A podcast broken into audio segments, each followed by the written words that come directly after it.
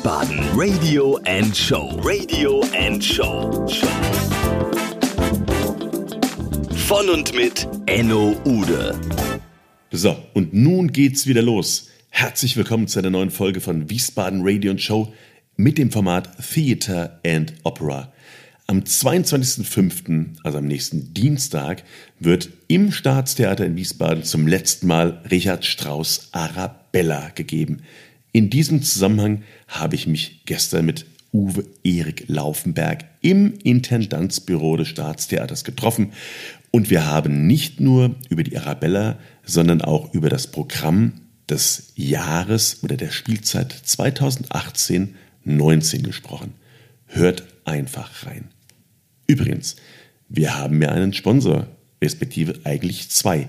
Lust auf Wiesbaden und auch die Sektkellerei Henkel sponsert diesen euren Podcast Theater and Opera Making Life Sparkle.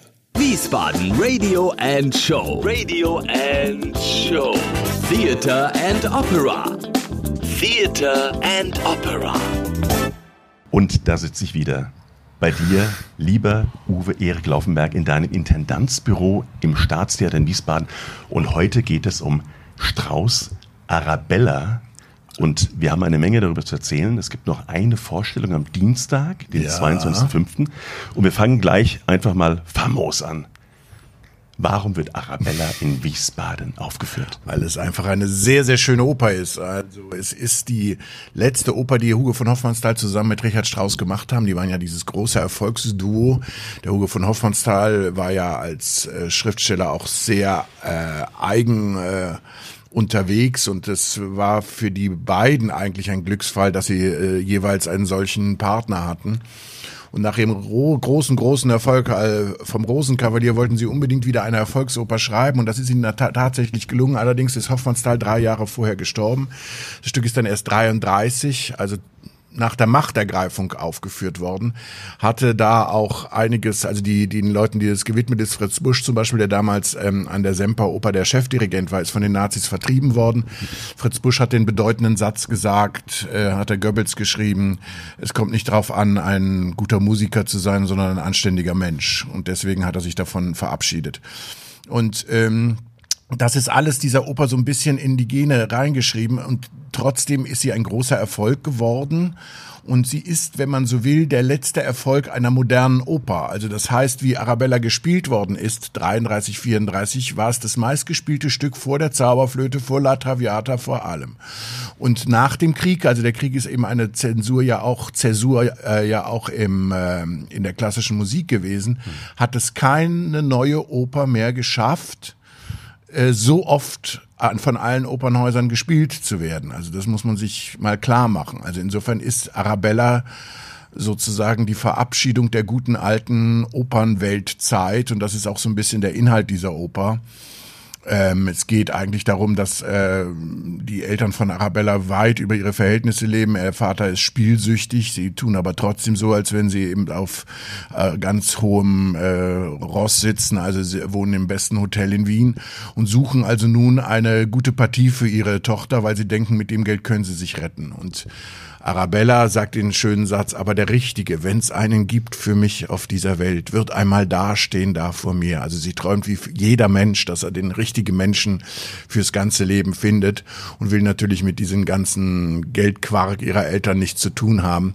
Und dann kommt tatsächlich dieser Wundermann Mandrika aus ähm, aus äh, Jugoslawien, sag ich immer, also aus Slo Slowenien, also damals ja noch zum großen Habsburger Reich gehörend. Und der hat da große Güter, ist unendlich reich, weiß von der ganzen äh, Mischpoke, was da so in Wien los ist, gar nichts. Und äh, ist also genau der Mann, den Arabella gesucht hat, aber dann gibt es natürlich doch Konflikte, dass es fast scheitert.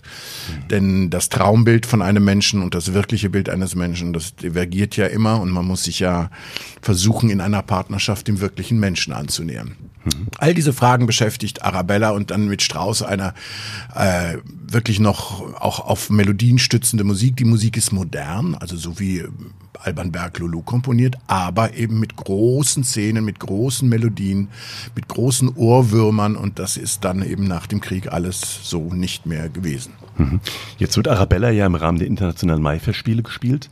Kannst du auf die Besonderheiten äh, dieser Aufführung mal eingehen? Ich habe jetzt hier auf meinem, auf meinem Blättchen stehen, insbesondere auf die äh, Titelpartie Maria Bengtson. Arabella ist ähm, immer eine Partie gewesen, dadurch, dass die ähm, quasi als die schönste Frau äh, in ganz Wien gilt. Ja, also die hat ganz viele ähm, Männer, die sie unbedingt heiraten wollen, auch durchaus reiche Männer. Und äh, sie, sie hat eben ein sehr eigenes Wesen, also ist ein sehr eigenes Frauenporträt. Deswegen reicht es nicht einfach nur eine gute Sängerin zu sein, sondern man muss das irgendwie mit auf die Bühne bringen. Man muss diesen, diesen Glanz, den Arabella umgibt, auch dieses eigene, diese, diese eigene Befindlichkeit, die sie hat, also die, eine große Anziehung auszustrahlen, also aber gleichzeitig auch eine große Eigenheit zu haben, so dass, dass, dass man weiß, sie ist wirklich was Besonderes. Diese ganze Persönlichkeit muss eine Sängerin mit auf die Bühne bringen und das hat Sabina Svilak, die unsere Arabella war, schon getan und Maria Bengtsen ist sozusagen Expertin für beides, für erstklassigen, großartigen Straußgesang. Also man muss ja mit der Höhe der Stimme diese Süßlichkeit, diese, diese sehr betörende dieser Musik einfangen und gleichzeitig eine schöne Frau, die unglaublich toll spielt und die dieses Charisma hat. Und ähm, woher kommt generell die Inspiration bei dir für Arabella? Rabella war einer der Opern, die ich früh in, in Köln gehört hatte, damals auch mit einer tollen Besetzung, Anna Tomova Sintow und Lucia Pop. Und eben vielleicht, weil es von den Strauß-Opern die letzte ist, die wirklich eben eine Publikumsoper geworden ist und dass es ähm, diese Mischung äh, durchaus gäbe, dass man eine moderne Oper schreiben kann und hat trotzdem genug Stoff, dass der Opern-Fan ähm, da seine Arien und seine besonders schönen Stellen hat.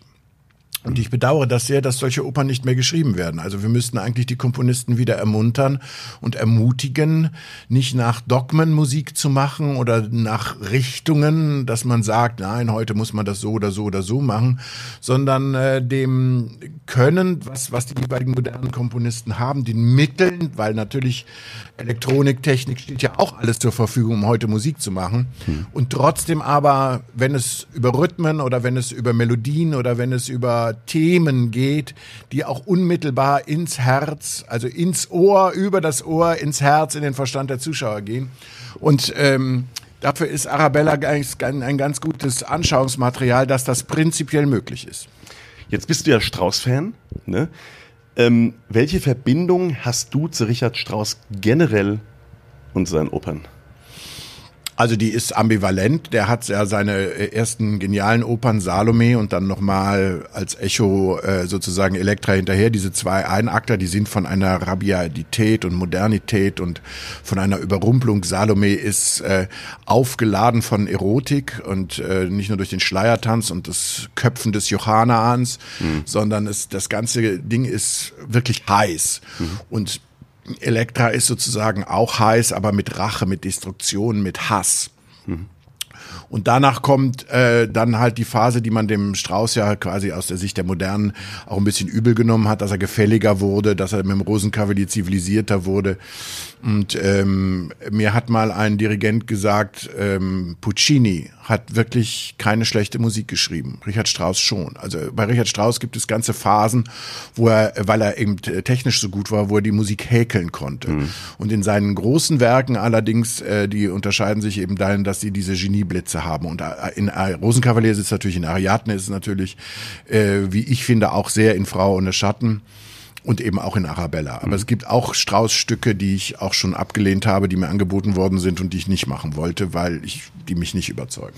Aber mit Frau ohne Schatten hast du 2014, glaube ich, dein Debüt gegeben, ne? Ja, und ich habe eben sehr früh ähm, in Brüssel, das ist dann äh, auch durch die Welt gereist, zwar in Tel Aviv, in Barcelona, in Bilbao, in Turin, in Berlin, war Ariadne auf Naxos. Es ist mhm. einer meiner, wenn man so will, erfolgreichsten Aufführungen oder jedenfalls ist sie am meisten gezeigt worden. Ariadne ist auch ein sehr schwieriges, kniffliges Stück mit einem sehr guten Text von äh, Hugo von Hoffmannsthal, mhm. den aber Strauß da auch gar nicht so richtig verstanden hat. Im Briefwechsel hört man äh, dann, dass der Strauß immer sagt, ich verstehe das nicht, was soll ich denn da komponieren? Und der Hoffmannsthal versucht ihm das immer zu erklären. Also es ist ein, ein sehr mm, diffiziles Stück und das hat mir sehr großen Spaß gemacht, damals äh, mit Antonio Papano in Brüssel zu erarbeiten.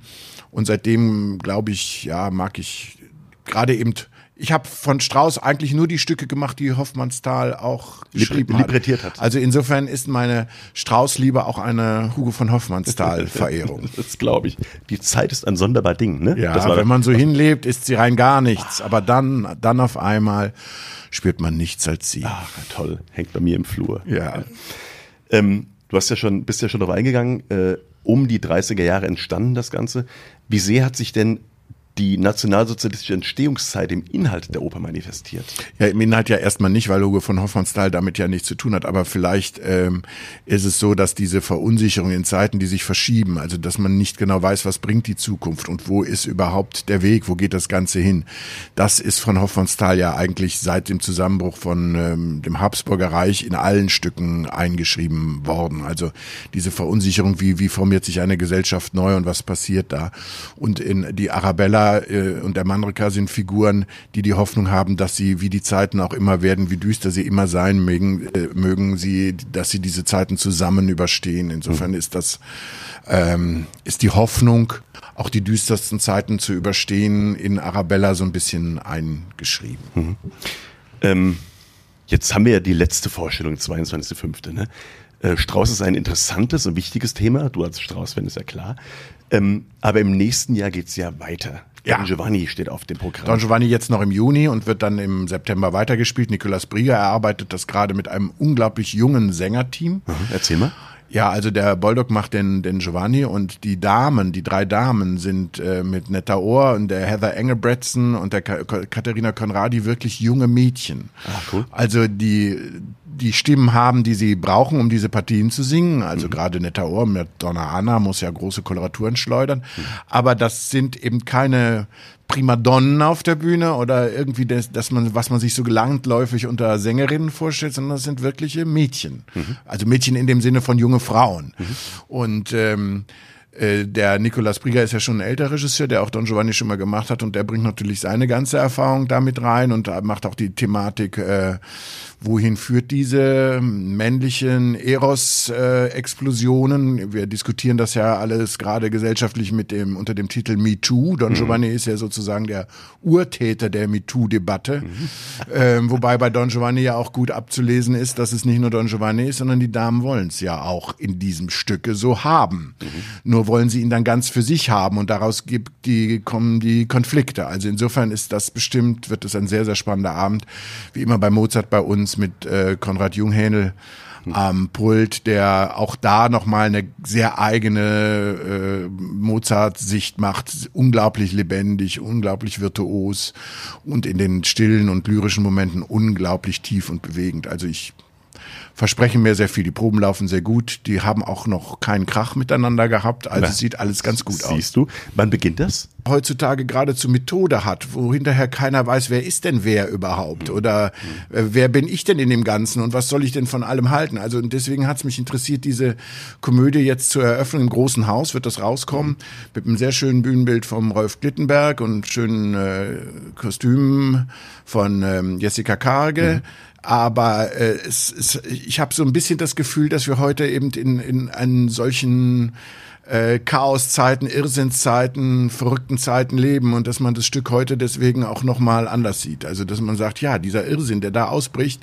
ist auch schon längst um uns und wir müssen uns fragen, was, wie, wie stehen wir denn zu dem oder geben wir uns dem hin oder äh, versuchen wir aus diesem Irrsinn zu entkommen? Geht das überhaupt? Also insofern ist es eine ganz einfache Komödie, die die Leute zum Lachen bringt, aber gleichzeitig auch sowas wie ähm, ein aktuelles Zeitgefühl. Proben laufen dafür?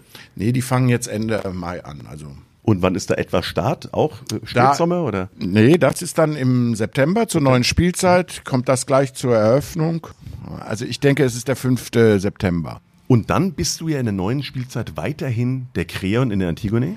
Ja, wir haben eine schöne Einladung äh, mit der Antigone nach Chur. Da ist das damals äh, 48, also vor ähm, 60 Jahren. 70? 70 Jahren, Dankeschön, ja. Also äh, von Brecht uraufgeführt worden. Der Brecht, wie er aus Amerika kam, hat er dann nicht genau gewusst, äh, kann Frau Weigel seine Frau noch spielen, kann er noch überhaupt inszenieren. Also durch die Immigration in Amerika war er ein bisschen verunsichert und hat dann tatsächlich in Kur diese Antigone-Bearbeitung geschrieben, selber inszeniert mit der Weigel als ähm, ähm, Antigone und wir sind da zu den Festtagen eingeladen, um unsere Antigone da, also eben 70 Jahre nach der Urführung wieder zu zeigen. Das ist, glaube ich, ganz schön. Und wir spielen hier noch jetzt vor den Sommer eine Vorstellung, dann gibt's noch zwei im, im September im Anschluss an dieses Kurgastspiel. Mhm. Und du bist ja dann im Juli wieder in Bayreuth Ja. und inszenierst dort im Parsival. Ja, also die Wiederaufnahme, Wiederaufnahme. diesmal mit Umbesetzung. Günter Greusbück wird äh, der, der Gurnemann sein und der äh, Thomas Mayer wird den, den Amfortas übernehmen. Insofern muss man da zwei große Rollen umbesetzen, da muss man dann ein bisschen dran arbeiten. Das ist dann wie viel das Jahr dann? Das dritte, ne? Das dritte, ja. Das dritte Jahr. Ähm, irgendeine andere Herausforderung, die du noch meistern musst während dieser Aufführung im Parsival? Was treibt dich gerade um? Hast du noch irgendeine Idee? Nein, es geht eigentlich mehr darum, dass wir, ich glaube, die, die Aufführung war ja sehr erfolgreich, also gerade bei den, beim Publikum sehr angenommen. Äh, für den Amfortas ist allerdings die Herausforderung, dass der ja da durch dieses Ritual muss und da als Jesus äh, bluten muss. Und das müssen wir mal gucken, wie wir das mit dem Thomas dann hinkriegen. Also das ist äh, schon eine ge- besondere Herausforderung, die Ryan McKinney, der übrigens in Arabella den Mandrika singt, also der Amfortas der letzten zwei Jahre Bayreuth ist jetzt hier in der Arabella der Mandrika, da schließen sich auch wieder Kreise, aber der hat das äh, mit einer unglaublichen Geduld über sich ergehen lassen, diese ganzen äh, Hautschürfungen und Blutergüsse äh, und Dornenkronen und äh, der Meier weiß ich ist nicht ganz so ein geduldiger Mensch wie der Ryan und mal gucken, wie wir das mit dem hinkriegen. Und der Lohengrin wird dieses Jahr vom Neo Rauch. Ausgestattet, ja. Ausges- Ausgestattet. Kannst du uns dazu noch eine Kleinigkeit erzählen? Wie, wie, wie teilt er sich das mit wem auf? Wer macht da die eigentliche Intendanz? Nein, also der, der Raum macht es, glaube ich, vor allen Dingen mit seiner Frau. Ne? Also arbeitet sehr, sehr eng mit seiner Frau zusammen und die haben auch, glaube ich, äh, die Ideen, wie, wie die szenische Anordnung sein soll. Aber trotzdem äh, gibt es einen, einen, einen Regisseur, der dann äh, versucht, glaube ich, in ihrem Sinne Anders kann ich mir das gar nicht vorstellen, in ihrem Sinne ähm, die, die Leute über die Bühne zu bewegen. Hm. Bist du da? Guckst du dir das an? Ja, ich, ich gehe zur Premiere. Ich, also, das ist ja so mir. Lo Mit Lohengrin, gerne mit dir. äh, Lohengrin und Parsival sind ja ein bisschen verwandte Stücke, weil ja der Lohengrin eigentlich der Sohn von Parsival ist, wie er das eben äh, in seiner Gralserzählung am Schluss im dritten Akt im Lohengrin dann sagt. Und deswegen gibt's am 25. Juli Lohengrin und am 26. Parsival und dann ist natürlich Ehrensache, am 25. in die Aufführung zu gehen und am 26. mich für meine Aufführung zu verbeugen. Ja, klasse. Ähm, ich find's klasse, Uwe, wenn wir noch am Ende dieses Podcasts einen kleinen Überblick programmatisch übers nächste, über die nächste Spielzeit machen würden. Ganz kurze Sätze zu zwei, drei, vier Stücken. Also im Schauspiel geht's nach Floh im Ohr, was ja wirklich eine große Komödie ist, dann ein bisschen ernster weiter mit Richard dem Dritten. Auch das ist ja eine Zeitfigur, also ein, einer, der, um sich die Krone aufzusetzen, wirklich über jede Leiche geht und äh, gar keine zivilisierten Bedingungen der Menschheit irgendwie für sich akzeptiert. Auch das ist ja leider im Moment etwas verbreitet, auch wenn das immer noch mit Deckmäntelchen scheindemokratischen Deckmäntelchen ähm, geführt wird, aber leider, leider hat diese Machtphilosophie ja um sich gegriffen. Dann gibt's äh, von John Ford auch einen Shakespeare-Zeitgenosse.